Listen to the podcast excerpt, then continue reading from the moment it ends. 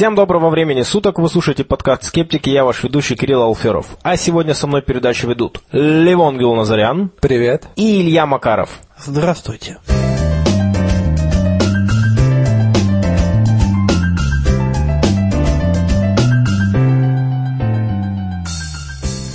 Сегодня 1 августа. Друзья, 1 августа 2014 года. Лето продолжается, скептики продолжают отдыхать, нас по-прежнему мало, три человека в подкасте, но мы будем рассказывать вам про скептицизм и науку и много еще интересных вещей в этом выпуске. И, конечно же, по-прежнему не дремлет псевдонаука. Э, сегодня мы поговорим о некоторых э, даже довольно серьезных темах.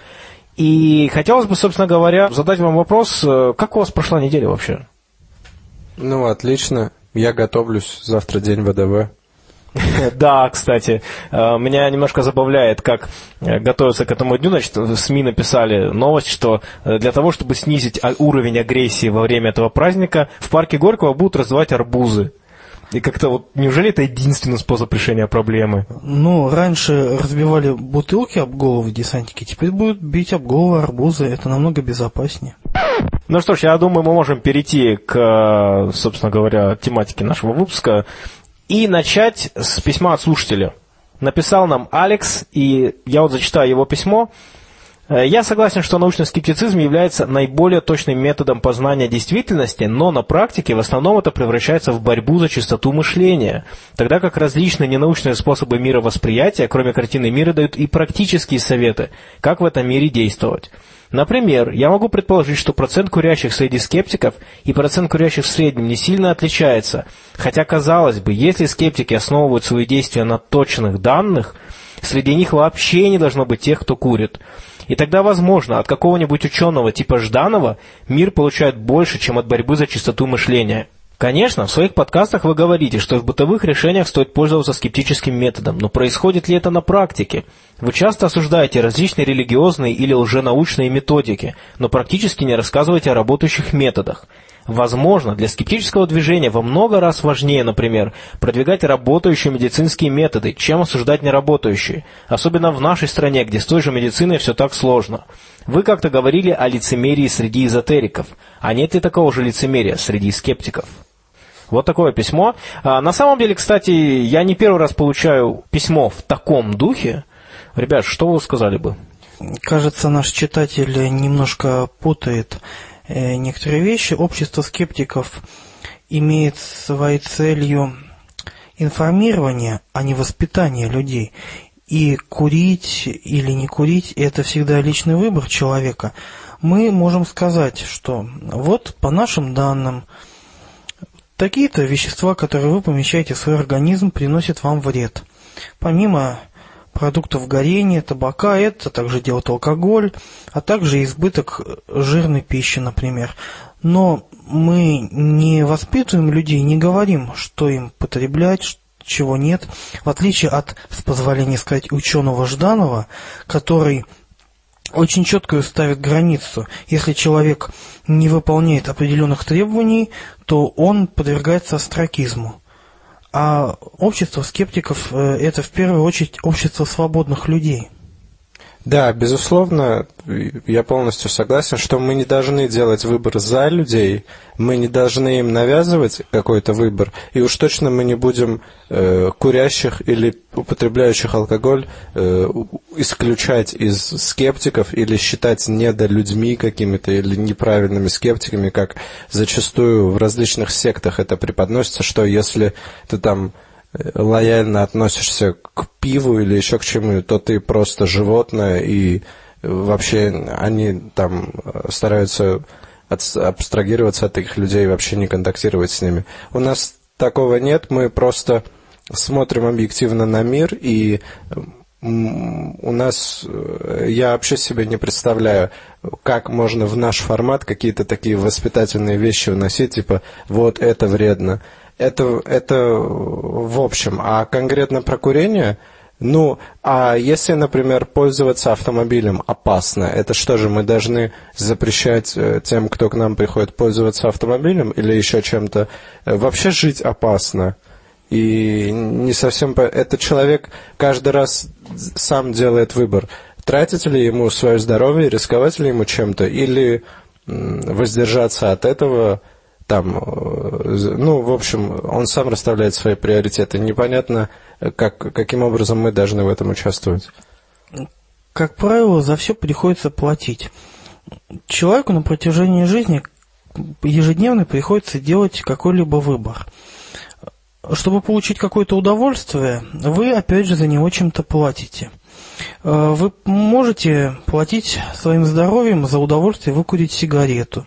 Вы можете платить своим здоровьем э, за удовольствие там, просидеть 12 часов за компьютером.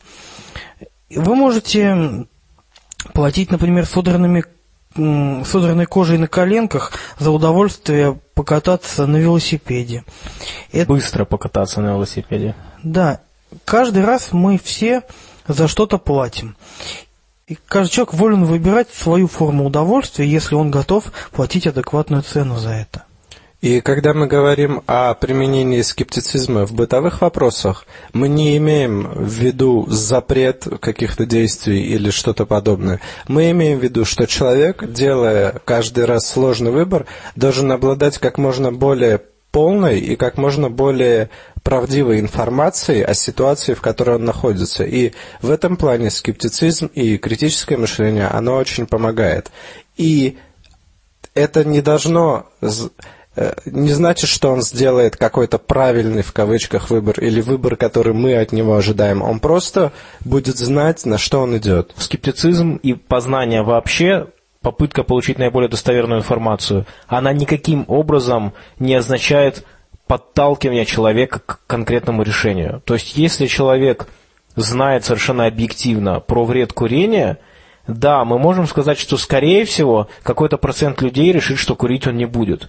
Но надо сказать, что даже среди тех, кто не занимается скептицизмом прицельно, я думаю, уже многие люди понимают, что курение вредно.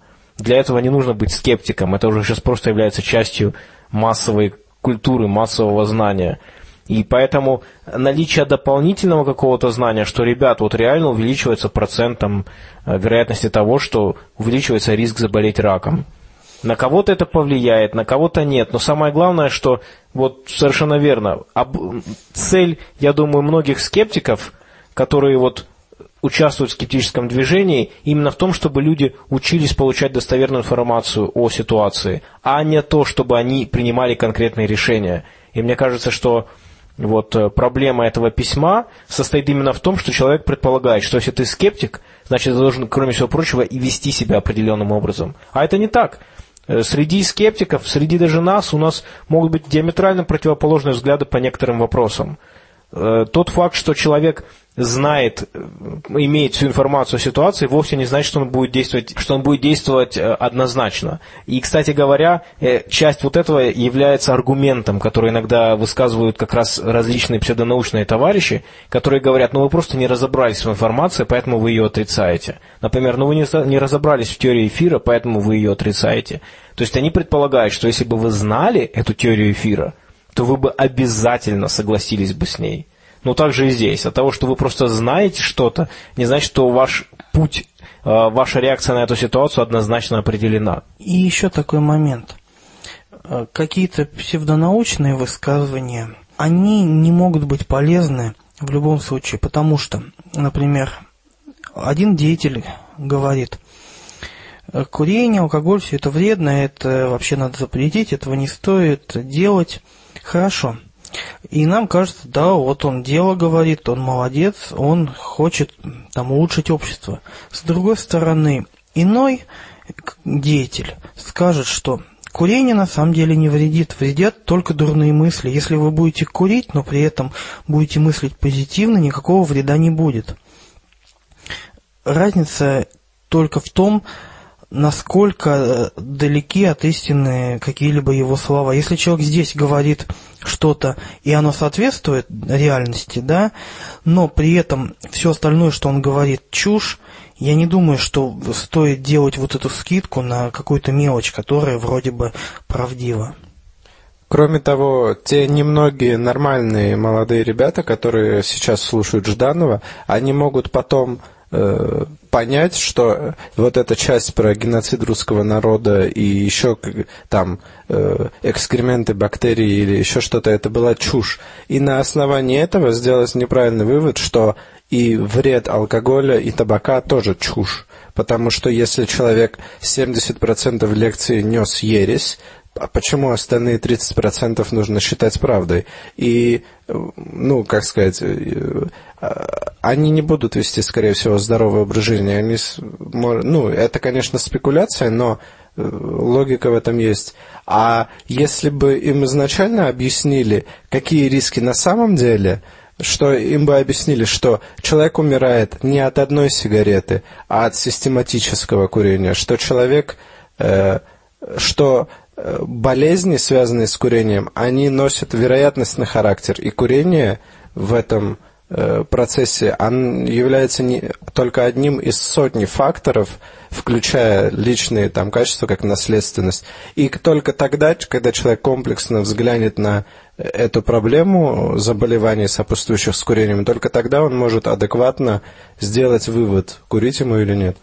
То есть, насколько я понимаю, ты ведешь к тому, что вот данные ребята, они слушают не аргументы, да, и прислушиваются к информации, которая соответствует реальным данным, они слушают авторитет, то есть они отказываются от курения, от алкоголя, потому что так сказал их лидер. Если они разочаруются в лидере, то они точно так же могут э, вернуться к такому образу жизни. Я бы даже сказал, что они слушают не авторитет, а слушают дешевые эмоции и слушают ложные аргументы, которые, грубо говоря, эмоции пройдут, а аргументы развенчаются, и там ничего не останется, что их удерживает. Ну да, собственно говоря, Жданов и подобные люди, они ведь вовсе не говорят, что вот понимаете, есть такая-то информация, курение увеличивает там риск заболевания такими-то э, болезнями. Нет, они говорят о том, что даже одна сигаретка – это уже убийственный яд, капля алкоголя – это убийственный яд, что просто не соответствует реальности. Кроме того, они заставляют человека, если даже он, например, в прошлом курил, заставляют его чувствовать вину за это, и что как будто он, не знаю, в тюрьме сидел эти годы. Вот э, такое ему внушают, и Э, своих, своим адептам говорят, чтобы, например, чтобы типа парни, ну, я постоянно слышу, что парни, адепты Жданова, там увидят курящую девушку, их должно тошнить от этого, что э, и, ну, на основ... ну, это очень сильно влияет на их личную жизнь. И вот таких бытовых моментов, которые нарушают нормальную жизнь, особенно молодого человека, их масса. Но здесь вполне ясная цель. Это просто способ э, сломать человека, чтобы им было проще манипулировать. Просто один из методов. Внушить ему, что он виновен, потому что он когда-то что-то употреблял, или виновен по каким-то другим причинам, например, потому что его родители не той веры или еще что-то такое, ну, да что угодно и все, ломает человека, и дальше он просто будет э, следовать указаниям.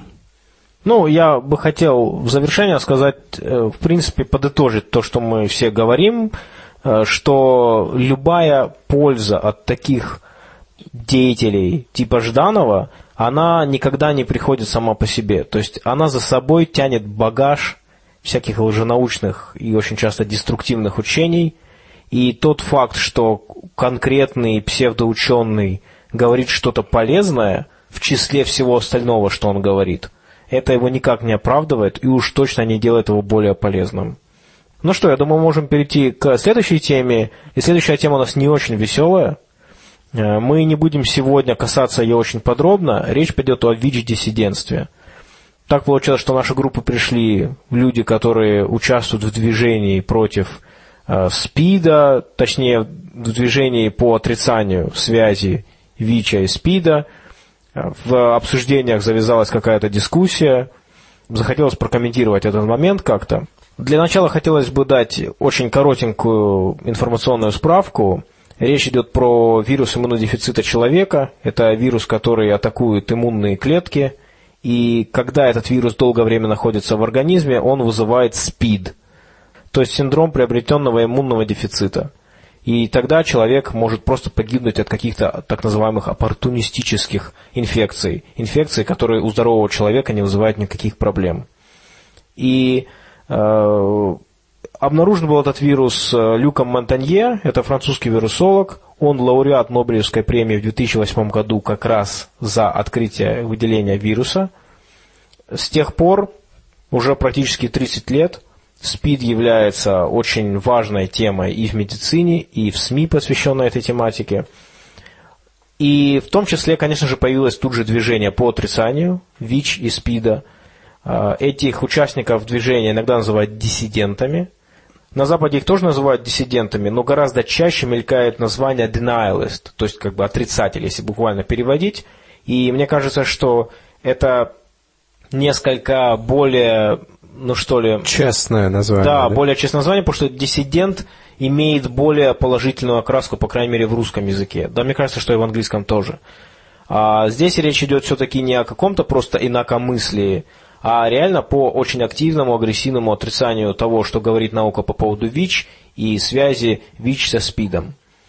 Но давайте для простоты называть их диссидентами, потому что, к сожалению, какого-то понятного, там, удобного русского слова для термина denialist, отрицатель, у нас вроде как нет, а, поэтому давайте использовать слово диссидент. Эти диссиденты, они делятся на несколько групп. Есть люди, которые признают, что вирус ВИЧ существует, но считают, что это не очень опасный вирус, который просто попал в организм человека и ушел, а, но не вызывает СПИД. Есть люди, которые считают, что этот вирус вообще никогда не был открыт, и что это массовый заговор. А, а смерть от СПИДа они объясняют, например, препаратами по лечению э, СПИДа. То есть э, вот примерно такая история. Когда ну, вот, общаешься с этими людьми, получается такая очень грустная ситуация, потому что ты понимаешь, что очень многие из них, конечно, не все, но многие из них являются людьми, которые страдают этим заболеванием.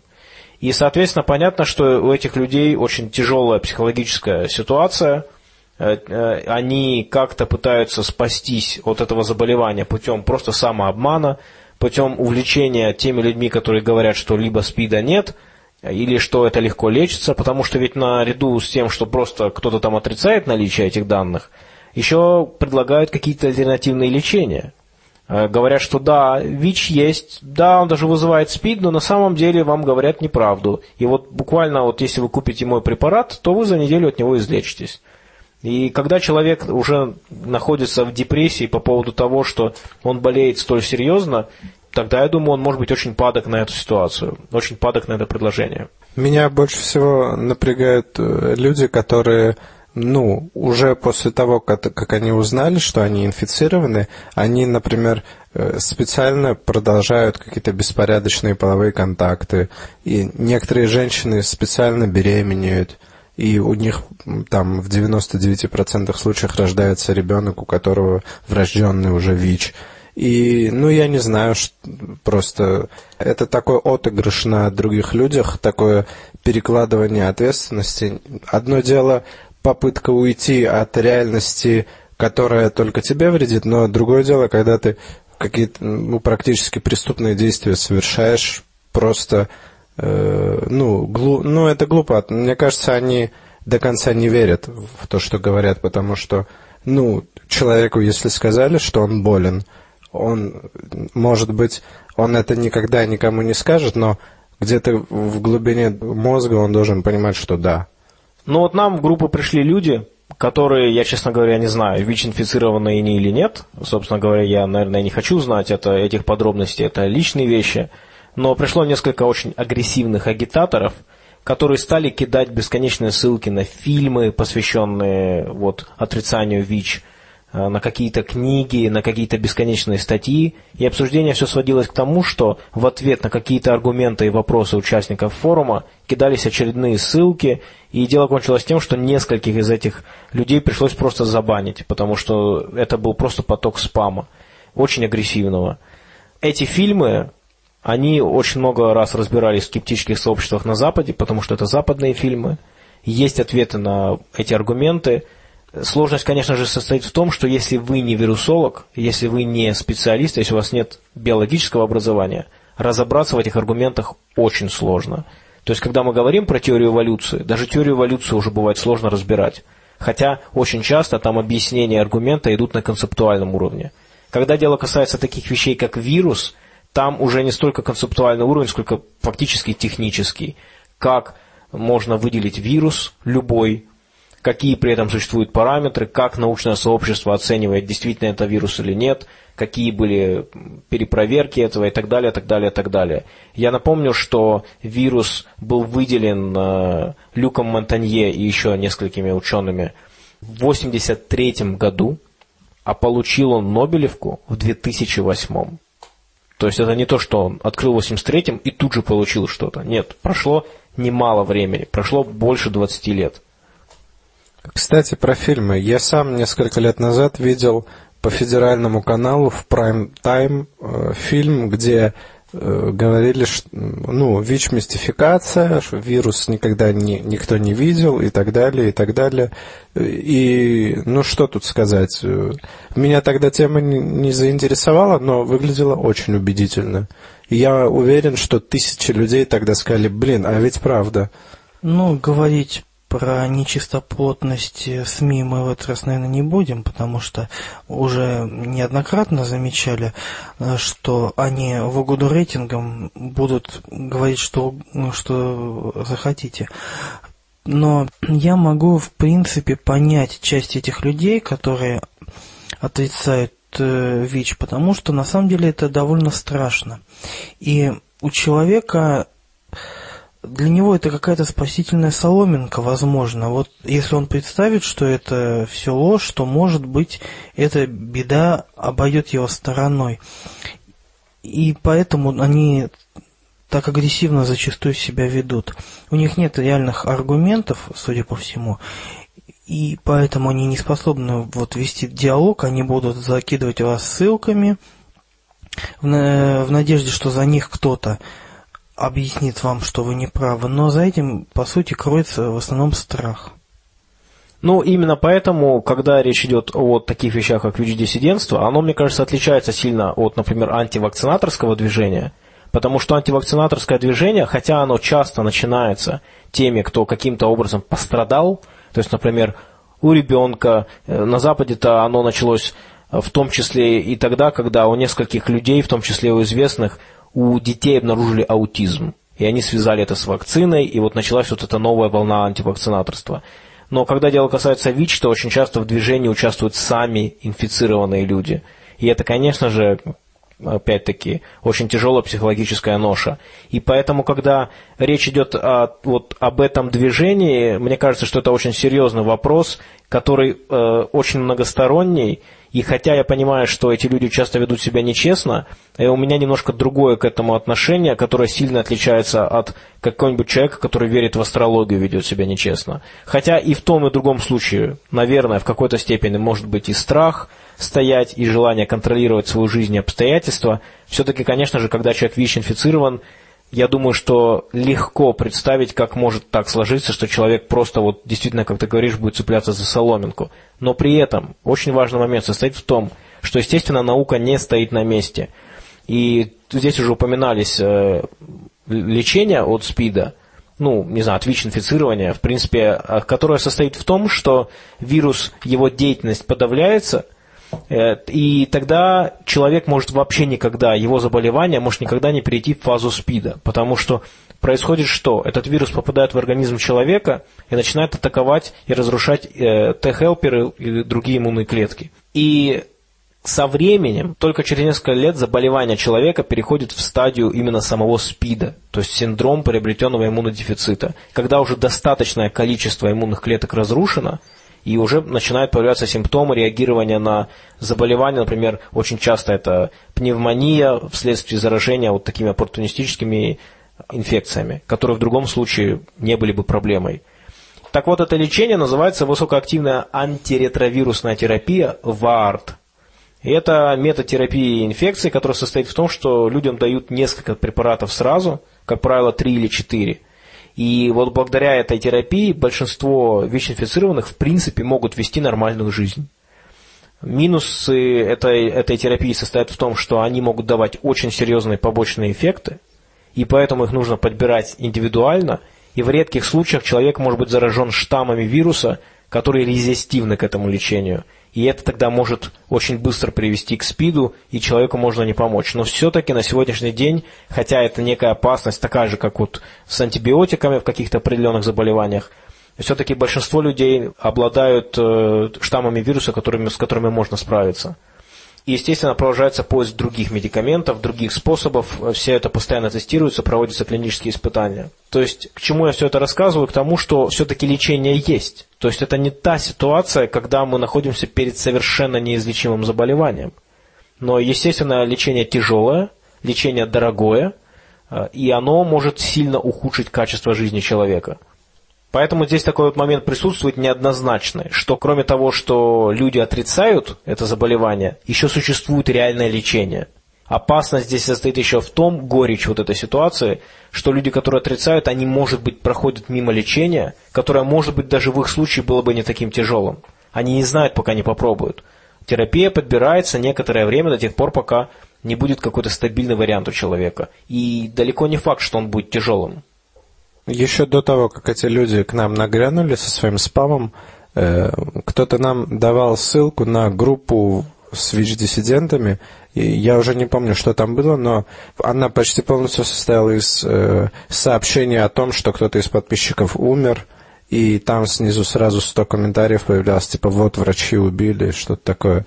И, ну, блин, страшно было, конечно, это читать. Эта группа до сих пор есть. Ну и, конечно же, хотелось бы все-таки завершить на какой-то относительно положительной ноте. А положительно, в принципе, ну, положительное есть в истории.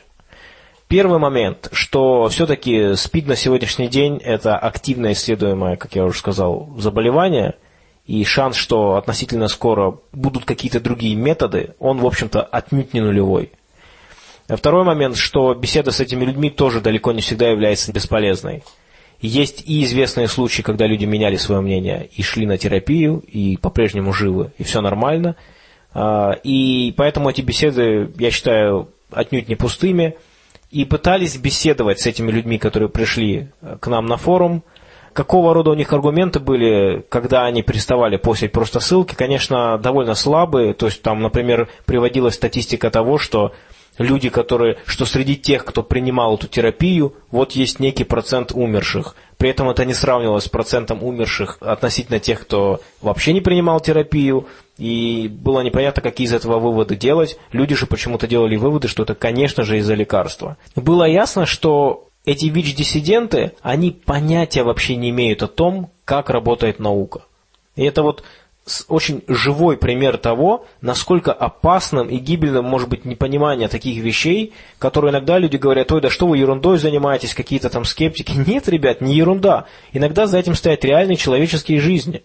И там один из собеседников, э, как мне кажется, написал очень неплохой, э, ну, подытожил вот эту вот дискуссию, написал очень неплохой пост, просто уже вот в конце, может быть, даже немножко отчаявшись, и написал он следующее – я вижу огромную проблему коммуникации между вами и скептиками по той причине, что вы не знакомы с принципами и методами научного познания, и в вашей системе координат отсутствует фундамент, на который вам же можно опереться, которому вы же можете доверять. Не знаю, насколько будет хорошим такое сравнение, но вот вы все пользуетесь компьютерами, мобильными телефонами, беспроводными сетями.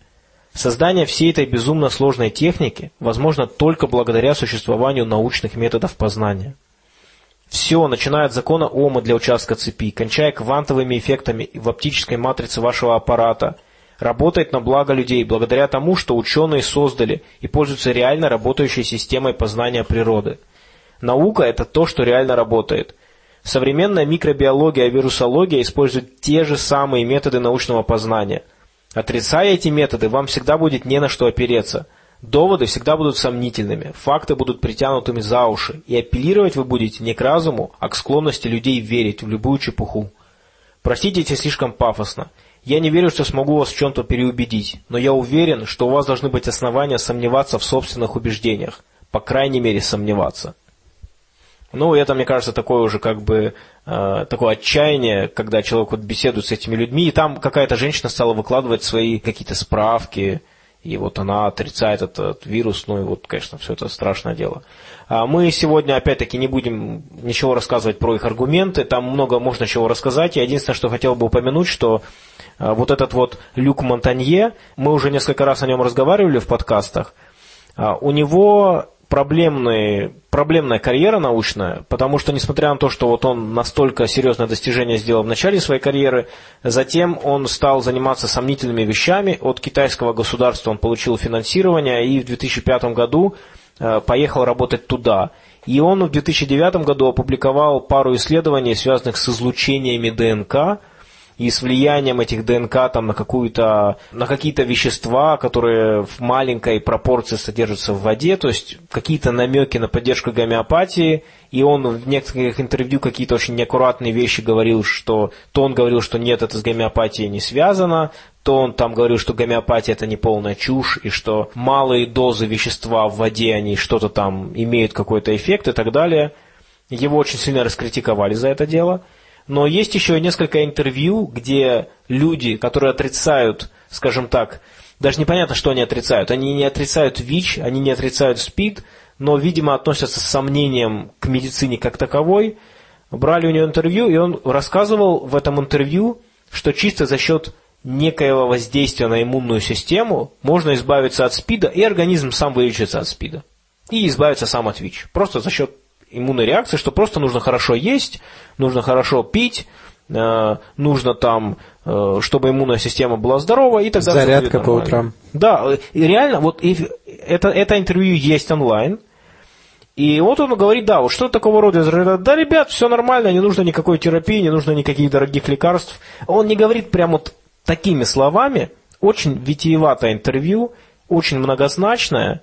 И, конечно же, вот я считаю, что Люк Монтанье это очень проблемный человек в этом смысле. Из него ВИЧ-диссиденты вытягивают много удобных им цитат, и в результате получается, что человек, который выделил вирус ВИЧ, он еще и говорит о том, что терапия не обязательна. Это очень сильное утверждение, которое, я думаю, влияет на многие э, умы.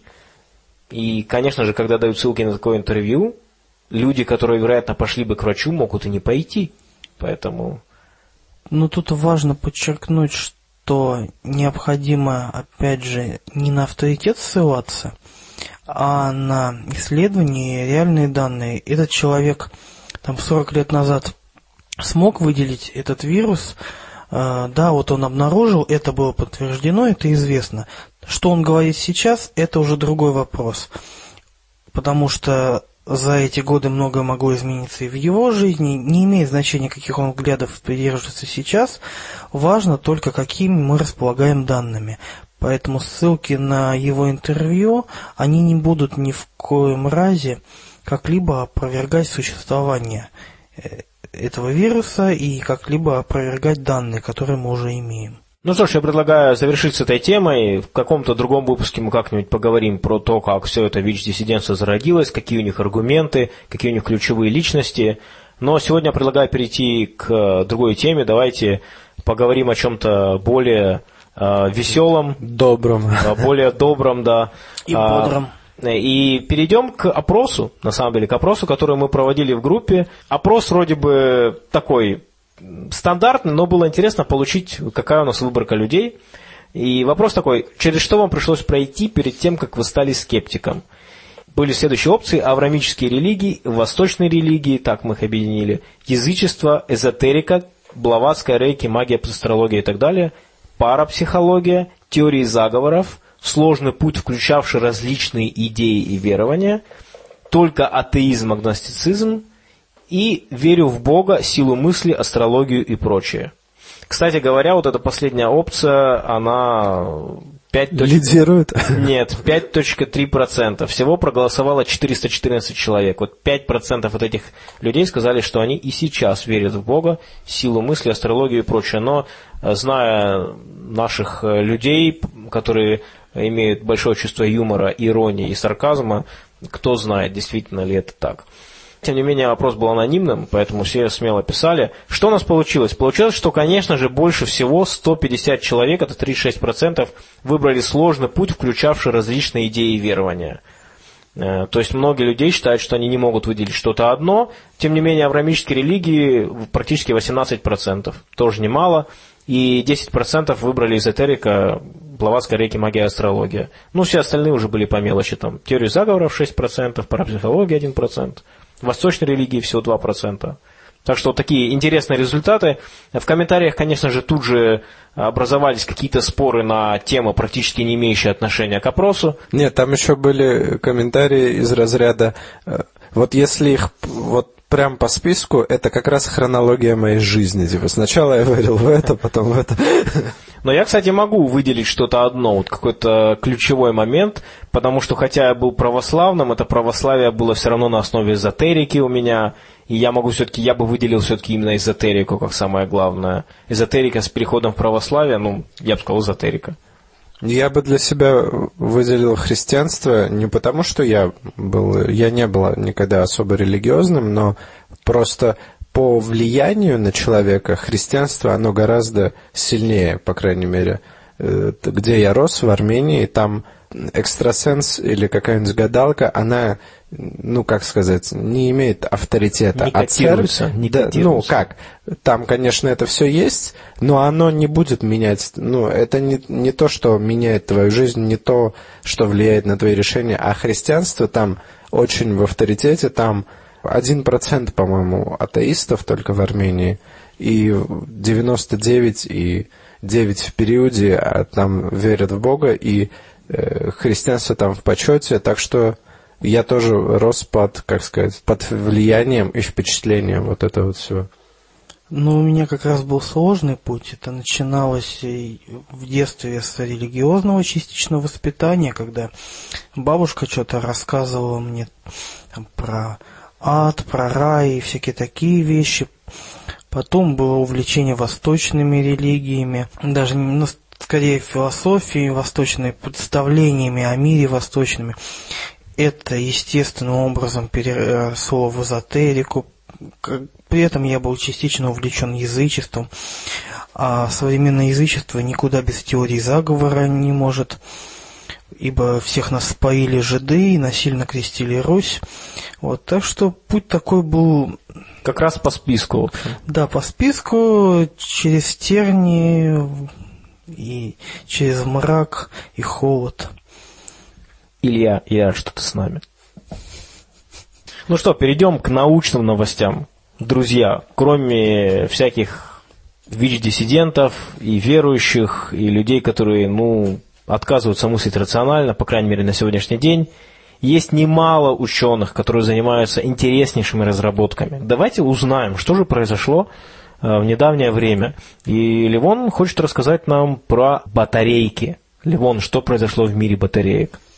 Как известно, зарядка аккумулятора в наших девайсах – это больная тема, и э, очень остро стоит вопрос, у кого есть зарядка для андроида даже несмотря на то, что мы уже достигли неплохих результатов, и современные литионные и литиполимерные батареи, они достаточно емкие при их небольших размерах. У нас уже есть девайсы, которые э, подвергаются критике, но все же э, они находятся на рынке и людям нравятся.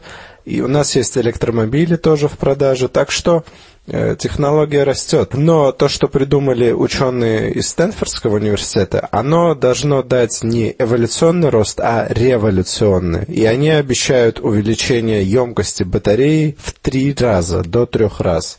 И достигнут они этого с помощью э, использования положительных качеств лития и нивелирования его отрицательных качеств. Как известно, литий э, рекордсмен Э, среди металлов по своей электроемкости, но у него очень плохие э, физические свойства. Он Э, ну, не обладает ни электрохимической стабильностью, ни нужными физическими параметрами, и эту проблему нужно решать. И решается она с помощью нанотехнологий. Заключаются они в том, что создается э, супер-мега-нано-углеволокно, которое в виде там каких-то трубочек или сфер или сотов будет в себя включать э, литий, и вот эта вот полимерная конструкция которая состоит из углеволокна и лития, из нее будут делать э, новые аноды.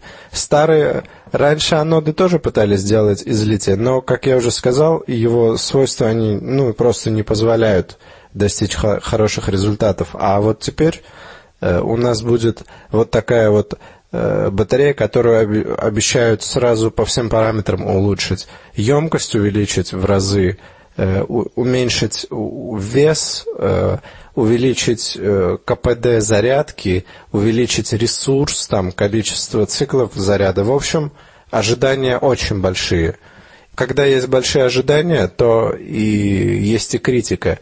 И вот люди говорят, что, в общем-то, это и мое мнение тоже, что увеличение в два или в три раза э, этого явно недостаточно. Может быть, это изменит рынок мобильных устройств, но это явно особо ничего не изменит в области электромобилей, потому что в том же килограмме бензина, как я уже рассказывал в каком-то из старых подкастов, в нем настолько много энергии помещается, что э, килограммовая литиевая батарея, она не может с ним соперничать никак. В этом смысле даже увеличение емкости этой батареи в три раза, оно не поставит батарею на один на одну планку с углеводородным топливом. Но это все равно улучшение. Я э, желаю удачи ребятам. Обязательно куплю себе этот новый телефон или что, что у них будет появится. Было бы здорово. На рынке. Было бы здорово телефон заряжать там не раз в сутки, а там раз в три дня. Зарядил телефон, и на два дня забыл. Это, конечно, здорово было бы. Ну, а просто чтобы подытожить, то есть у нас сейчас в батарейке она литионная, литий это у нас электролит, да? Да, литий сейчас э, используется только в качестве электролита, потому что э, он как раз он идеально подходит, в общем, для этого. А анод э, можно делать из цинка, из меди или из никеля. Ливон, ну а ты понимаешь, что вот катод, анод, все вот этот ток, постоянный ток, переменный ток, я уверен, что довольно большое количество людей даже не представляет, как это работает. То есть мы все забываем очень быстро физику, которую нам преподают в школе. Вот, Илья, э, что такое переменный ток? То есть, э, представь, что ты, Илья, попадаешь в машине времени в прошлое, и, значит, ты попадаешь к рыцарям, да, короля Артура, и, значит, они, э, я не знаю, король Артур существовал, тем не менее, ты попадаешь к рыцарям, и они тебе говорят, э, и ты попад... так получилось, что ты в тот момент как раз держал в руке тостер, и вот ты попал вместе с тостером, и говорит, как это работает? И... Ну, я говорю, ну, в общем, есть там провод, его втыкаешь в стенку. И тогда он начинает работать. А что в стенке? А там в стенке сидит мужик, который и дает... Китайский кочегар, который нагреет хлеб. Друзья, у меня вам рекомендация, я считаю, ее можно запомнить, это хорошая рекомендация от общества скептиков. Если вы не очень разбираетесь в современных технологиях, и вы попадаете в прошлое, и вам задают вопросы неудобные, просто заранее продумайте, что вы будете говорить. Может быть, стоит сказать, что вы сами из прошлого. То есть еще более древнего прошлого. Да, скажите, они. я не знаю, что такое меч. И как бы все будут относиться к вам очень благосклонно. То есть вот такая вот ситуация. Современный человек, он по сути несет ответственность за то, что он может потенциально рассказать людям из прошлого. Да, не позорьтесь. Но я сейчас расскажу вам про интереснейшее исследование, связанное с религией и интеллектом. Вы любите, да, такие штуки? Они очень часто, эти исследования, вызывают бурные споры среди скептиков, любителей науки и, конечно же, среди религиозных людей – Данное исследование было опубликовано в журнале Cognitive Science. И вот интересное исследование, которое говорит о том, насколько религиозное обучение детей влияет на их способность отделять правду от вымысла. В чем состоит эксперимент? В нем принимали участие дети примерно 5-6 лет. Их поделили на четыре группы. Э, дети, которые ходят в школу и церковь, дети, которые ходят в школу, но не в церковь, дети, которые обучаются в церковной школе и ходят в церковь, и четвертая группа дети, которые обучаются в церковной школе, но в церковь не ходят. Ну, в общем, если упростить вот это разделение, наверное, на слух воспринимается не очень удобно, три группы как-то связаны с церковью или с церковной школой, а одна группа это дети, которые не ходят в церковь, а просто ходят в обычную светскую школу.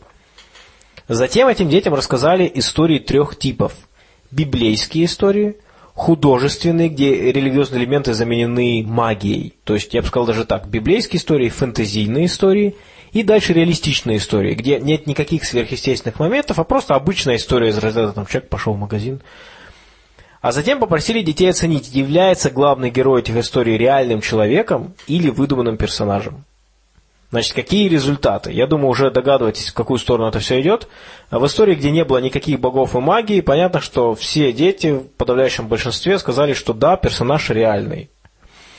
А, когда детям читали библейские сюжеты, то дети, которые либо ходят в церковную школу, либо в церковь, либо то и другое, гораздо больше процент этих детей сказал, что эти истории реальные, и что персонаж в них реальный. В то время как светские дети, они точно так же определили этот сюжет как мифический.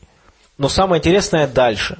Когда им рассказали фэнтезийный сюжет, то хотя светские дети определили его как мифологический, а дети из религиозной среды точно так же решили, что персонаж реальный.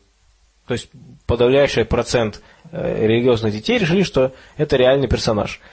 И, соответственно, вывод из этого исследования делается, что религиозная индоктринация, она серьезно влияет на способность детей отличать правду от вымысла. И я чуть-чуть больше расскажу про этот вывод, что очень важного в нем содержится, как мне кажется. Критика одного из христианских сайтов, э, ссылку на которую мы приведем, называется «Правда ли, что религиозные дети более наивные?». И эта критика интересна тем, что они, по-видимому, имели доступ к реальной статье, не только к абстракту, и они написали примеры историй, которые там использовались. Э, и их критика имеет смысл, она интересная. Они говорят, что разница между религиозной и фантазийной историей состояла буквально в том, что исследователи убрали Бога и заменили его магией. Сейчас я вам прочитаю пример истории, которые там были. Значит, религиозная история. Это Моисей. Моисей вел свой народ от врагов, когда они подошли к морю. Моисей попросил Бога помочь и помахал своей тростью. Море расступилось, и Моисей и его люди убежали от врагов по сухой земле посередине. Дальше идет фантазийная история. Опять-таки, там это Моисей, он ведет своих людей от врагов, они пришли к морю. У Моисея был волшебный посох, он им взмахнул, море расступилось, и Моисей и его люди убежали от врагов по, сухой земле. И теперь реалистичное. Это Моисей, он привел людей к морю, затем попросил рыбака оказать им помощь, и они уплыли от врагов на лодке. Вот три истории. И в чем состоит критика христиан? Они говорят о том, что естественно, что дети, которым рассказали, что первая история верна, они просто во второй истории, фантазийной, подумали, что речь о том же самом Моисее. Ну и поэтому сказали, что, конечно, это тот же самый персонаж. То есть они ставят под вопрос глобальность вывода, что если бы им дали совсем другую историю, тогда, может быть, дети бы не сказали так. А поскольку им дали практически идентичную историю, то, конечно, они сказали, что история одинаковая. Да, но во второй истории не было Бога. Да, во второй истории не было Бога, но они могли не особо не проассоциировать или решить, что магия есть Бог или еще что-нибудь такого Или рода. им плевать на Бога. Просто в таком возрасте особо не отличишь такие вещи. Поэтому, если бы в одной истории был Моисей, в другой истории был бы, например, Гарри Поттер, а в третьей Александр Невский, можно было бы судить о том, насколько для них реалистичны события. А так получается одна и та же история, просто эм, чуть в разных видах. Но э, они еще говорили следующее, что сама история, которая реалистичная, она тоже была придумана исследователями, и, соответственно, на самом деле она не была реалистичной. Но она была физически возможной. Она была физически возможной. Но, тем не менее, вот такая вот критика, я хотел бы обратить внимание, что мне кажется, что вот эта критика, которую, я уверен, появляется где-то и в Рунете, эти новости быстро распространяются по религиозным сайтам, что она, критика наверняка возможна такая со стороны христиан в России, в русскоязычном пространстве, они упускают важнейший момент, важнейший вывод этого исследования, а именно, что дети, которые фэнтезийную историю считали реальной, они ведь это делали именно потому, что она была похожей. Она же не, они не случайно сделали ее похожей. Весь этот смысл состоит в том, что дети опирались на религиозный сюжет для того, чтобы сказать, что эта история тоже реалистичная. В этом-то весь смысл. То есть, по сути, они использовали религиозные сюжеты, чтобы принимать решения в реальности. Да, то есть они фактически увидели что-то похоже на религиозный сюжет, решили, что, ну, значит, это тоже реально. Так В этом и есть смысл исследования. Ну да, это они, это они зря так решили. Да. Э, в таком случае, да, имеет смысл именно э, в таком виде. И это вполне понятно, ведь если детям этим с малых лет рассказывают эти истории и преподносят их как правду, как то, что имело место в реальности, они не смогут отличить. То есть, по большому счету, да, меняешь слегка внешние условия, заменяешь Бога на магию или там меняешь Моисея, например, на Гендельфа, и все остается прежним. Одна выдуманная история, другая выдуманная история, и у человека стирается грань между ними. Именно. То есть я считаю, что смысл этого исследования как раз в том, что есть разница между светскими детьми, которым не рассказывали про эти истории как реальные, и про то, что религиозные дети подавляющем большинстве сказали, что эти истории реальные. То есть это значит, что когда они подрастут, они будут продолжать делать такие же аналогии, но поскольку они уже будут более умными, они будут э, уже более образованными, они смогут делать гораздо более далекие, сложные, да, более сложные аналогии да. какие-то. И если человек реально верит, что есть способ каким-то магическим образом раз, разделить воду в море, то тогда, когда ему скажут, что кто-то воскрес из мертвых, он такой, ну да, или что, если кто-то скажет, ну вы знаете, я просто выпил воду и выздоровел, ну да, такое, наверное, возможно, естественно. Я думаю, что э, есть еще некоторая связь с тем, что так много сект, потому что э, если посмотреть, о чем говорят сектанты, там это всегда один и тот же очень старый, очень красивый сюжет, который в разных декорациях там разжевывается, в разных этих. Я думаю, здесь есть связь, что из-за того, что само общество, оно такое достаточно пропитанное религией, поэтому люди, выходя из церкви или вообще не будучи адептами какой-то конкретной религии, но имеющие э, религиозное мировоззрение, они попадают в ловушки сектантов именно благодаря вот этой неспособности отделить э, мух от котлет, э, которую продемонстрировали вот дети из эксперимента. Ну да, то есть здесь еще важно, мне кажется, не слишком усиливать это впечатление. Естественно, речь не идет о том, что якобы дети там не могут отличить там виртуальную комнату от реальной, или там Деда Мороза от не Деда Мороза. То есть речь идет, конечно же, не о таком примитивном, не о такой примитивной неспособности отличать, отличать вымысел от правды, а о чем-то более продвинутом и более скрытом. То есть вот им рассказывают сюжет, и эти дети реально считают, что подобный магический сюжет это реальный человек. Конечно же, речь не идет о том, что они не смогут отличить там сон от, от бодрствования, но это значит, что на каком-то концептуальном уровне они будут полагать эти вещи верными, и это затем может вылиться в веру в какие-то другие вещи. Мне вспомнилось исследование, где сравнивали подростков, которые учились в школе, или там даже, ну, короче, подростков школьного возраста, которые посещают школу, и э, таких же детей, но которые никогда не ходили в школу и э, не умеют, не, вла, не владеют грамотой и там базовой математикой.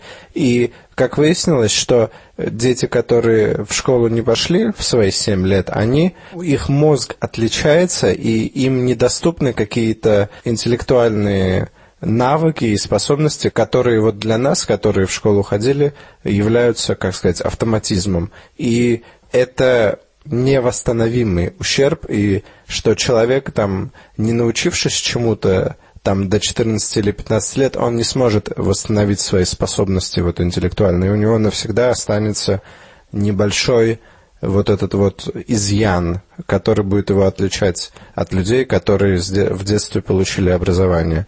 И мне кажется, что этих детей по аналогии ждет то же самое, что они что дети, воспитанные в светской семье, будут иметь преимущество, так как у них э, их растущий мозг будет мыслить по-другому, и у них э, пока он, у них будут другие отделы как бы задействованы немножко. Я не хочу спекулировать на какие-то цифры или не могу назвать никаких цифр, но я считаю, что эти дети во взрослом состоянии, их мозг будет отличаться.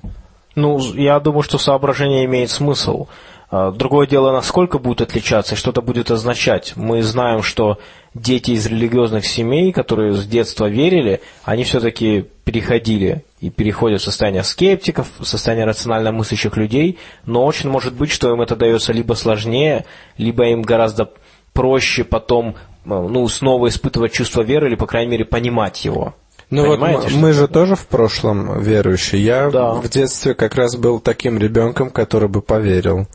Ну да, с другой стороны, вот тоже подумаешь так, они, э, христиане, вот на этом сайте, которые приводили критику, они, кроме всего прочего, говорили, ну и без религии в обществах, там, в каких-нибудь там, либо дикарей, либо каких-то стран, где там нет религии организованной, или еще что-то такого рода, или там в древности, все равно были верования, и, и как бы это не связано, мол, напрямую с религией.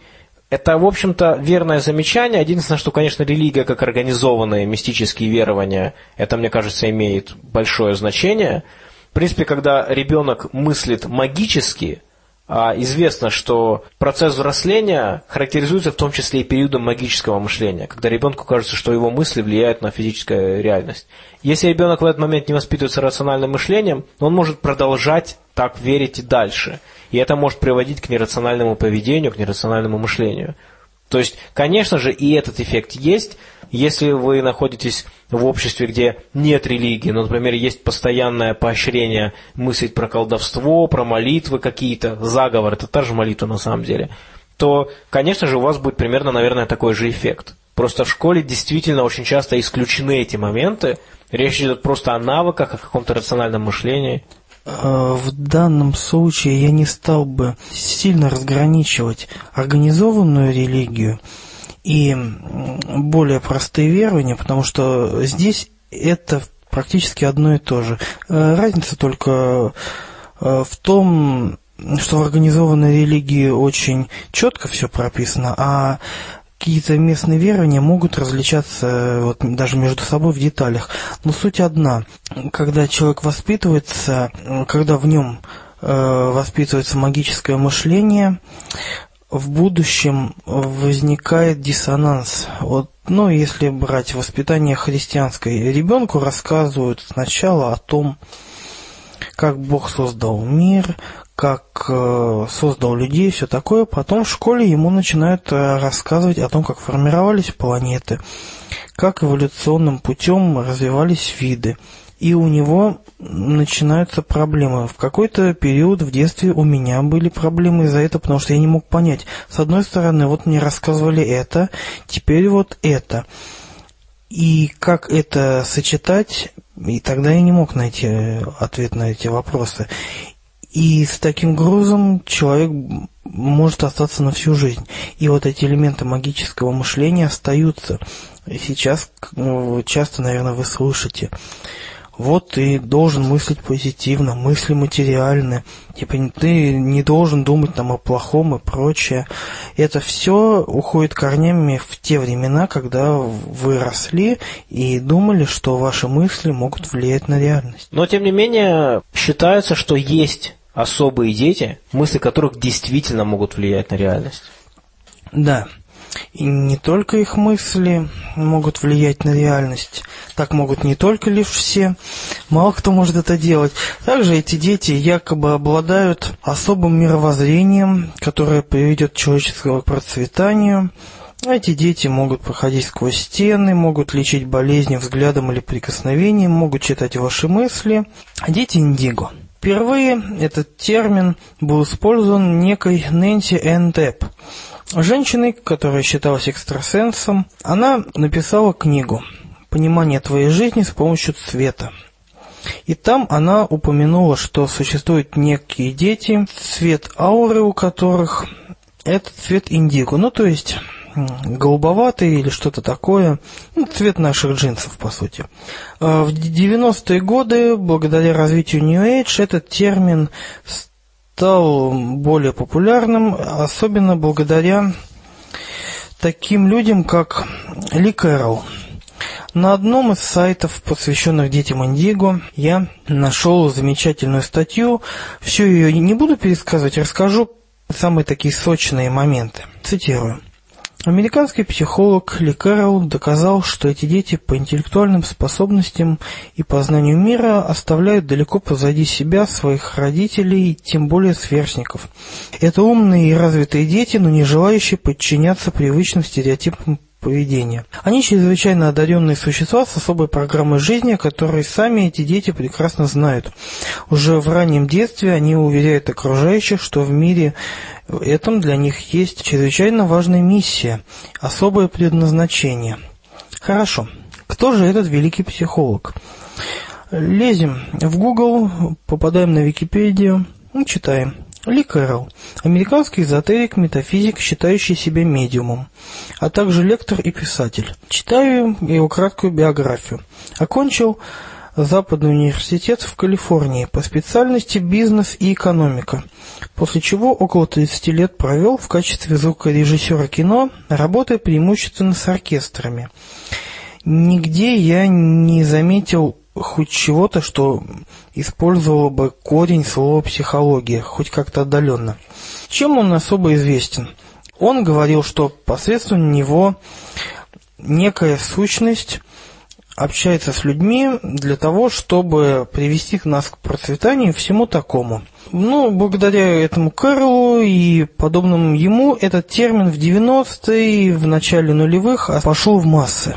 Разумеется, нигде в науке нет такого термина, как дети индиго. И четких критериев, по которым вы могли бы понять, что ваш ребенок индиго, нет, но однако определенные качества, по которым вы можете их заметить, эти качества я вам сейчас процитирую. Первое. Асоциальность, низкая коммуникабельность, склонность замыкаться в себе. Ливон Себе плюсик ставлю сразу. Второе. Самоуважение, индивидуализм, нежелание подчиняться другим. Второй плюсик. Третье. Творческий потенциал в сочетании с высоким уровнем интеллекта. Ливон. Склонность приобретать знания эмпирическим путем. А это вообще мы все. Совал палец в розетку. Оба. Неусидчивость, энергичность, дефицит внимания. Ливон, сядь. О дефиците внимания чуть позже более подробно. Импульсивность, резкие перепады настроения и поведения. При неблагоприятном стечении обстоятельств склонность к депрессиям. Следующее. Чувство социальной несправедливости. Повышенное чувство ответственности. Потом. Невосприимчивость к традиционным приемам воспитания. Развитая интуиция и чувство опасности. Способность быстро осваивать использование цифровых технологий. А сколько было пунктов? Да какая разница? Ну, у меня, в общем, 9 из 10. Э, Но, если серьезно, под это описание подходит практически любой подросток. Тут было сказано про дефицит внимания. Очень часто психиатры ставят эм, диагноз детям, так называемый синдром дефицита внимания, гиперактивность. И на одном из сайтов, посвященном детям индиго, говорилось о том, что якобы вот этих одаренных детей карательная психиатрия стремится сделать обычными, надевая на них химическую смирительную рубашку и все такое, это необходимо остановить или как-то типа того. Почему именно детей с этим синдромом часто записывают в индиго? Я думаю, здесь важен психологический момент. Родители, которые, разумеется, видят в своем ребенке там, ангела, гения и все такое, не хотят признавать, что их чадо на самом деле может быть просто не совсем здоровым ребенком, или там у него дурной характер. И всякие недопсихологи, которые любят эзотерику и всякое такое, начинают объяснять им, что нет, это окружение проблемно, это у ваших детей сверстники, придурки, учителя ничего не понимают, а ваш ребенок, он избранный. Давайте-ка мы запишем его в особую школу для одаренных, где его вместе с другими такими же будут обучать тому, как правильно все делать, как привести человечество к процветанию. По большому счету, это сейчас торговая марка «Дети Индиго». И э, что характерно, если в начале 90-х, э, ближе к нулевым, очень часто говорили про детей с паранормальными способностями, об этом я сейчас вам расскажу чуть подробнее, пару примеров, что ближе к нашим нынешним временам, с развитием интернета, когда заявление о паранормальных способностях легко проверить, и много мы видим разоблачений. Сейчас дети Индиго уже воспринимаются как скорее носители нового мировоззрения.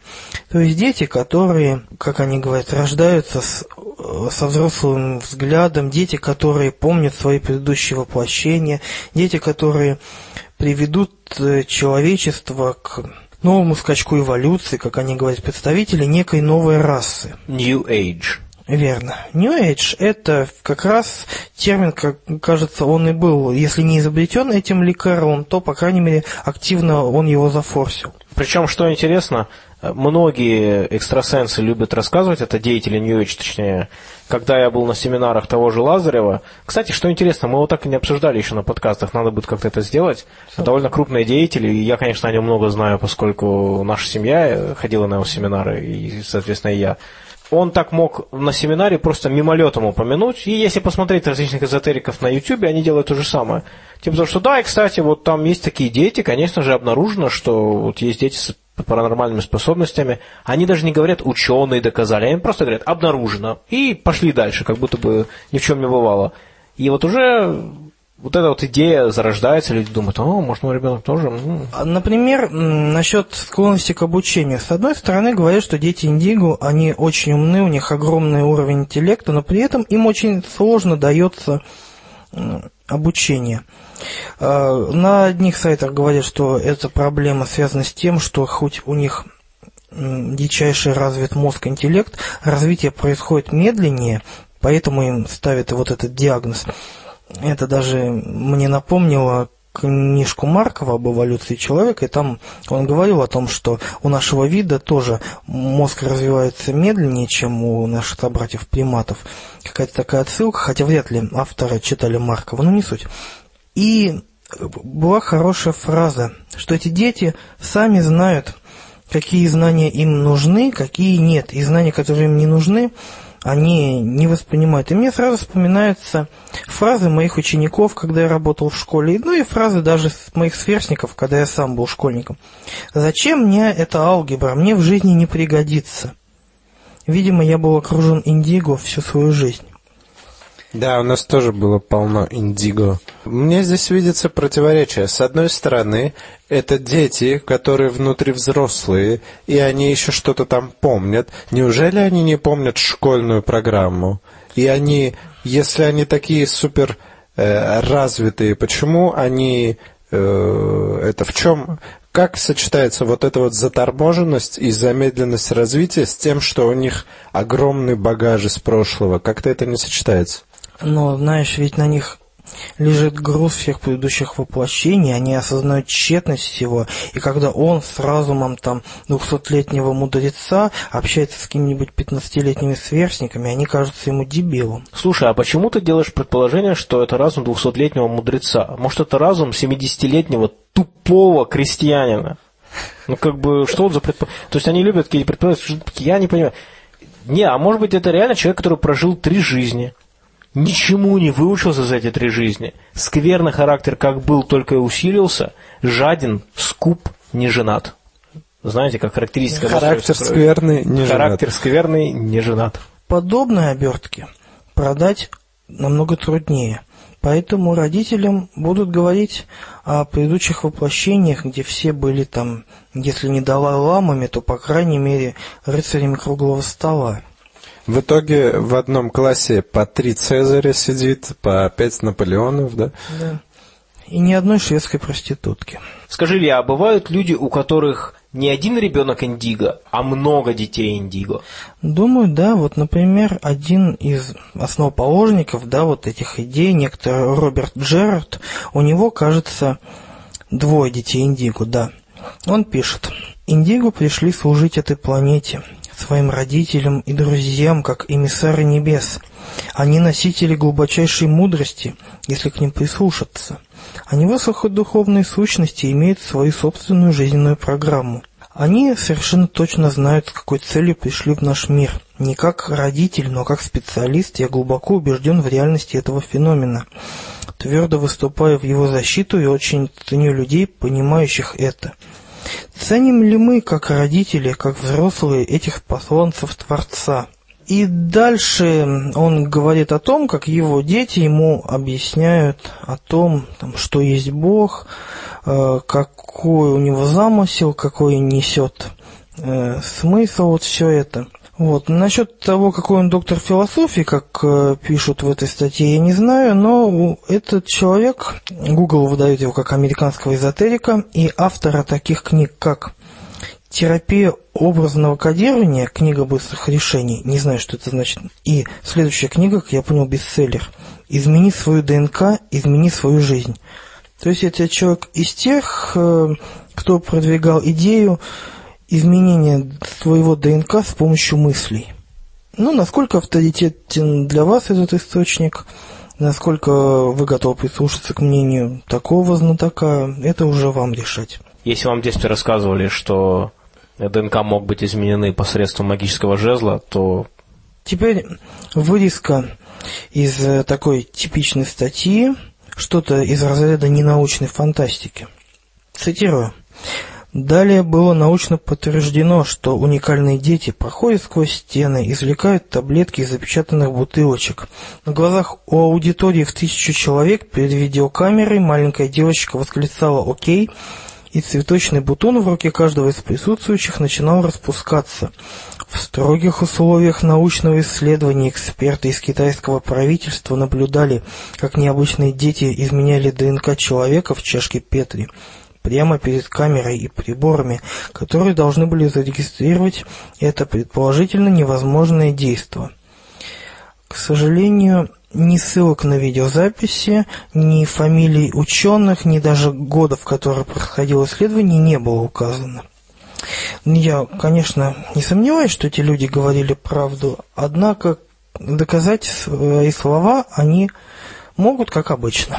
Также на одном из сайтов было несколько примеров самых таких известных детей Индиго. Самое первое. Наташа Демкина из Саранска. Я помню, когда-то видел передачу про эту девочку, ну тогда она была девочкой лет 14, сейчас это уже взрослая девушка, кажется, учится в мединституте, судя по Википедии. Она была известна тем, что заявляла о наличии у себя рентгеновского зрения, что написано на этом сайте. Шести лет может видеть людей насквозь, ставит диагнозы, подтвержденные независимыми исследователями в Британии. Эта девочка-рентген уже известна во всем мире. Она способна без всяких специальных приборов видеть внутренние органы людей. К сожалению, подтвердить экспериментально свои способности ей не удалось. Если захотите, на Википедии есть статья Натальи Демкина. Там подробно рассказано о том, как канал Discovery пытался проверить ее способности. И в ходе эксперимента никакого рентгеновского зрения выявлено не было. Но если вкратце, там, кажется, семь человек она должна была продиагностировать. Перед этим их всех проверили на наличие каких-то там, ну, у кого-то вырезан аппендикс был, у кого-то еще что-то. В итоге отгадать она не смогла. А потом она говорила, что там как-то они ее в условия какого-то давления психологического поставили еще что-то. С другой стороны, э, в критике ее там было сказано, что она сама не очень-то чисто подходила к эксперименту, например, она не должна была видеть этих людей до того, как они войдут к ней, а она, ее мать как-то выбирались из комнаты или как-то так а, смотрели на этих людей, когда они заходили в здание, то есть она могла с помощью того же холодного чтения оценить их состояние или что-то такое. Ну и, соответственно, прошло уже много лет, ни про какого этого экстрасенса мы больше не слышим. Как вот лет пять назад исчезла из СМИ Наташа Демкина, так ее до сих пор нет. А жаль, девочка симпатичная. Интересно, что пошла в мединститут. Как сложится ее карьера там, что она будет преподносить в качестве лечения, неизвестно, потому что очень может быть, что она не рассталась со своей фантазией и затем будет ставить диагностику, и затем будет ставить диагнозы посредством рентгеновского зрения. Ну, так она и не рассталась э, со своей фантазией. Я не уверен, что это она, но я видел интервью э, по РЕН-ТВ, как обычно, где вот такая же девушка, которая умеет лечить, а возможно это была она же, она говорила, что вот, э, я умею лечить, я умею диагностировать там сложнейшие заболевания, теперь мне нужна э, мне нужно медицинское образование, чтобы люди мне верили, чтобы я могла там спокойно заниматься своей деятельностью и так далее. Скорее всего, она. Хотя, я думаю, возможно, здесь большая заслуга ее матери. Потому что влияние, скорее всего, именно родителя. Потому что сама девочка в том возрасте вряд ли она была способна вот на какие-то такие мистификации. Скорее, Организоваться, там, Да. все это. Мне вот интересно, как человек сам себе объясняет вот это? Ведь это же не может же человек галлюцинировать, А, правильно? Нет, смотри, скорее всего, там есть что-то так, типа внутреннего зрения. То есть, а, когда ты, например, ну, например, ты смотришь на мою грудную клетку, да, ты видишь вот меня как такового, но у тебя параллельно в голове возникает такая картинка, не визуальная, а, ну, как фантазия, где ты видишь, как у меня бьется сердце или что-то такое. Это трудно объяснить, но вот такая фигня может присутствовать. Представить это легко можно. А, да, и вот это представление, то есть ты понимаешь, что у тебя это в голове просто представление, а человек, уверенный в наличии у себя экстрасенсорных способностей, не делит этого. И для него это просто второе зрение, и он как бы эту фантазию считает э, воплощением вот, реальности. Ну, так-то человек, э, не обделенный, так сказать, пространственным мышлением, или как это называется, он может у себя в голове смоделировать все, что угодно. И сложный механизм, и внутренние органы человека может себе нарисовать. Но только это не будет, это будет лишь модель. Никакой связи с реальностью, конечно. Да, но вот э, в данном случае у человека возникает иллюзия, что вот эта модель, которую он создает, это реальное зрение. Ну, возможен, конечно, вариант с галлюцинациями, но вряд ли. Скорее всего, вот именно эта модель, которая создается в голове, подменяется у человека, и он уже уверен, что вот реально это видит. Короче говоря, просто, ну, фактически психологический эффект веры Да. в воображение свое. Ладно, следующий ребенок Индиго. Марко Бовчев из Болгарии уже опубликовал документальный роман, где подробно рассказал о погибшей на Марсе цивилизации и о том, какие беды ждут человечество в ближайшее время и как он, Марко, вместе со своими помощниками собирается спасти Землю от катастрофы. Кажется, я уже читал что-то подобное. Кажется, того человека звали Рэй Брэдбери. А также еще был Герберт Уэллс, а еще Эдгар Райс Берроуз, кажется, ну и многие другие. А, попробовал найти какую-нибудь информацию по этому мальчишке. Ссылки ввели только на аналогичные сайты, где обычно целая пачка вот этих детей Индиго. Ни биографии, ничего найти не удалось. Но здесь уж какая-то совсем халтура. То есть, если Наташа, она хотя бы пыталась продемонстрировать что-то, то тут фантазию ребенка выдают за какое-то прозрение, но это уж, я не знаю, для совсем наивных людей. То есть, по сути, он не имеет никаких способностей, он просто утверждает о наличии у него какой-то информации, которую он, ну, непроверяемая абсолютно. Согласись, удобно. Супер. На Марс никто не полетит искать. Ну, тем более цивилизация погибла, уже остатков никаких там не найти.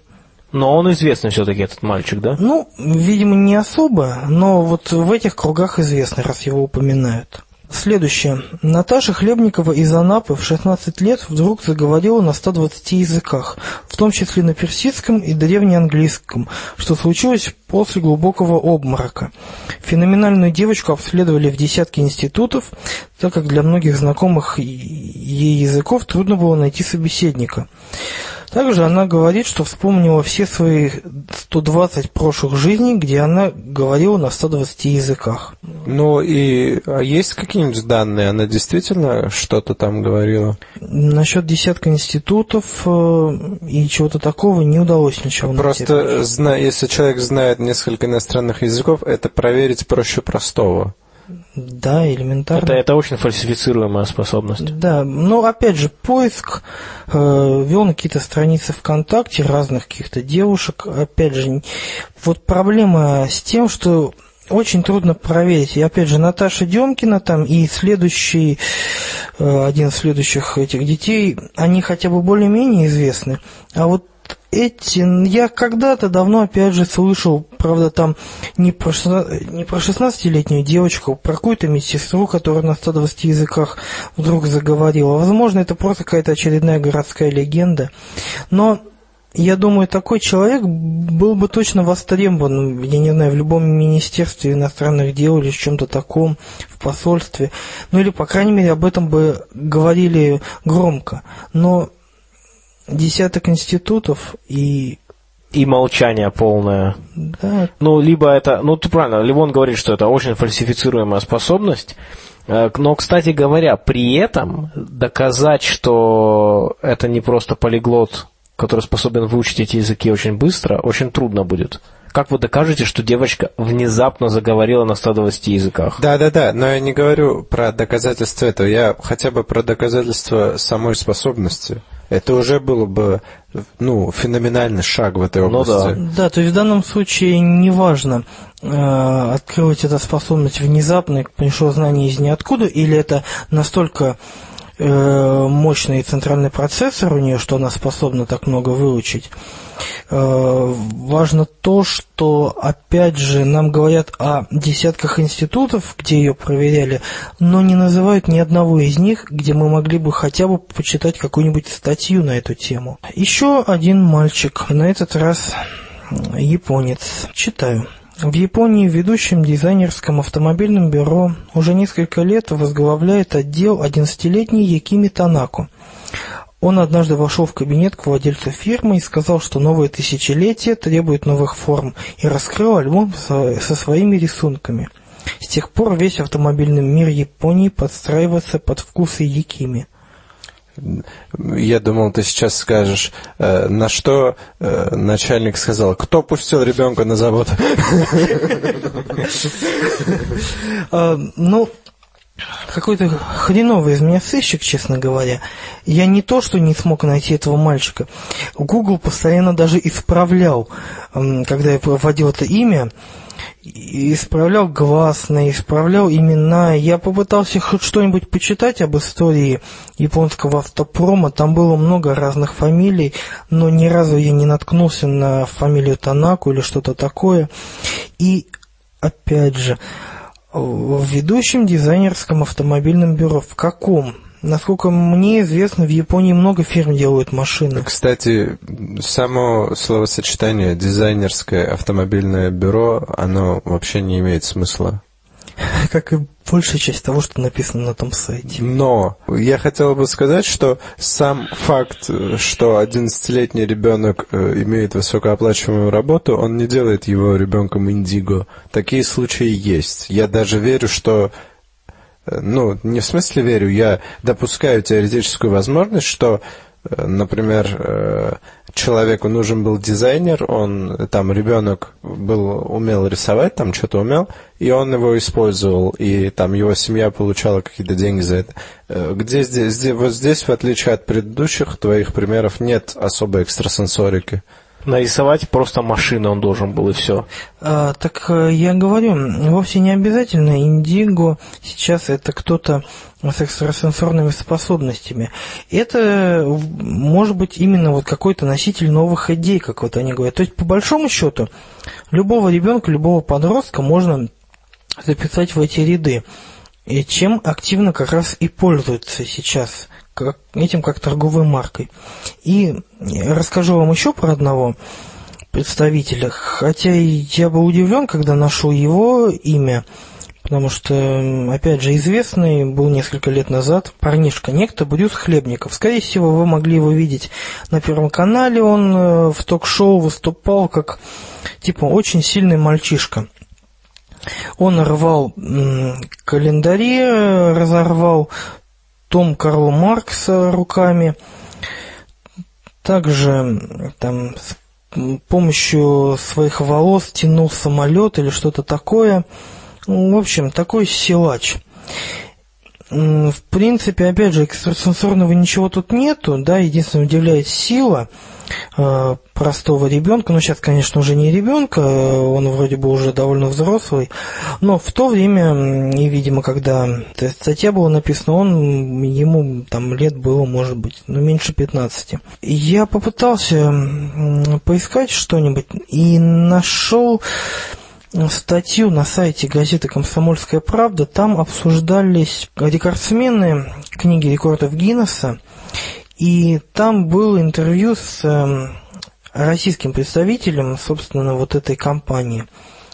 И э, зашел разговор вот о всех этих рекордах, и он объяснял, что по большей части это трюки. И что вот эти силачи, в том числе этот Брюс Хлебников, на самом деле это тоже по большей части фокусы. Цитирую разговор. Но ведь самолет-то Брюс тянул, ему к косичке лайнер привязали, и он сдвинул махину с места. А э, на что отвечает тот человек? Что касается самолета, это было просто шоу. Журналисты, которые снимали этот рекорд, рассказывали, что самолет подставили под уклон. Его подпирали специальными тормозными колодками, чтобы он раньше времени не покатился.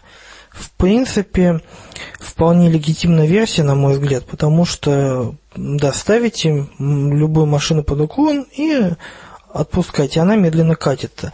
Не берусь судить. Это официальный сайт, насколько я понял, и интервью вроде бы тоже вполне реальное. Вот. Так что... Я думаю, сам факт отсутствия э, этого человека в списке рекордсменов в этой книге, ну, это уже достаточно серьезно. Этот, потому что кто бы отказался от э, той возможности, которая там они предосп... ну, вой... войти в книгу рекордов? Опять же, не слышал, чтобы на выступлениях по пауэрлифтингу выступал этот Брюс Хлебников. И как раз вот в этом интервью говорят о том, что да, гирю к волосам привязать что-то как-то никто не хочет, а вот тянуть баржи, все такое, это очень часто используется. Вполне возможно, да, просто с помощью обычной физики Э, ну, разорвать тот же календарь. Мы же не видели, какой он. Вполне возможно, страницы этого календаря были уже обрезаны. Мы этого не знаем. Феномен детей Индиго – это, видимо, все-таки не феномен существования представителей новой расы, а феномен маркетинга. Любой родитель хочет, чтобы его ребенок был самым лучшим. И в наше время в век рекламы очень легко можно преподнести все, что угодно. И, к сожалению, очень часто такие родители не замечают реальных проблем у своего ребенка и вот так превознося его могут упустить момент, когда ребенку можно было бы помочь, и многие из них заканчивают очень печально. Спасибо, Илья. Это действительно очень интересная тематика, и это громадный раздел эзотерики – Ливон, ну что, мы можем поговорить наконец про обзор книги.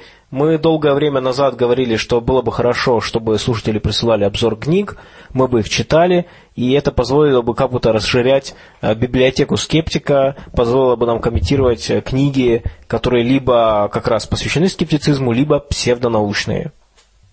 Ну и э, ответы пришли. Пришли они, не скажу, что сразу, но уже достаточно давно, и вот, наконец, э, появилась минутка, так сказать, чтобы зачитать самые интересные из них. Э, пишет нам Мария. Она очень правильно делает, что начинает сначала с похвалы нас и нашего подкаста. Э, и, но, но я не буду ее зачитывать, потому что, чтобы создать иллюзию того, что мы здесь скромные люди, сразу перейду к автору, о котором она нам рассказывает. Это Дэниел Эйман, американский нейропсихиатр, директор Эйман Clinics, автор бестселлера York Times. В России есть его книги «Измени свой мозг» и «Изменится и тело», «Измени свой мозг», «Изменится и жизнь», «Мозг и любовь», «Мозг и душа», «Мозг против лишнего веса» и другие. Да, мой мозг против лишнего веса, не только моего, но и окружающих. А, это уже Это, название это нет, своей это, будущей книги. Мария этого не говорила, это я от себя комментирую. Ага. И, и вот что она дальше пишет. Многие его советы правильные, хоть в них нет ничего нового. Например, заняться спортом, э, достаточно спать, есть больше овощей и фруктов, не курить, не употреблять наркотики, не забывать отдыхать. Э, в общем, этот человек э, в основном э, опирается в своих, э, ну, в своей врачебной практике на различные типы э, томографии, такие как МРТ, КТ, э, и заставляет своих пациентов тратить деньги на эти осмотры. Например, КТ нельзя очень часто делать. Ну, человек подвергается рентгеновскому излучению во время КТ, поэтому его можно проходить только ограниченное количество раз, и все равно не без ущерба для здоровья. Кроме того, э, как резюмирует Мария, доктор Эймен вынуждает своих пациентов тратить большие деньги на сканирование, БАДы, которые производит его же клиника, что часто бывает, необычное лечение, при том, что их эффективность не подтверждена. Так что хоть он и думает, что помогает, но на самом деле может наносить вред, который способен даже перевесить э, всю пользу.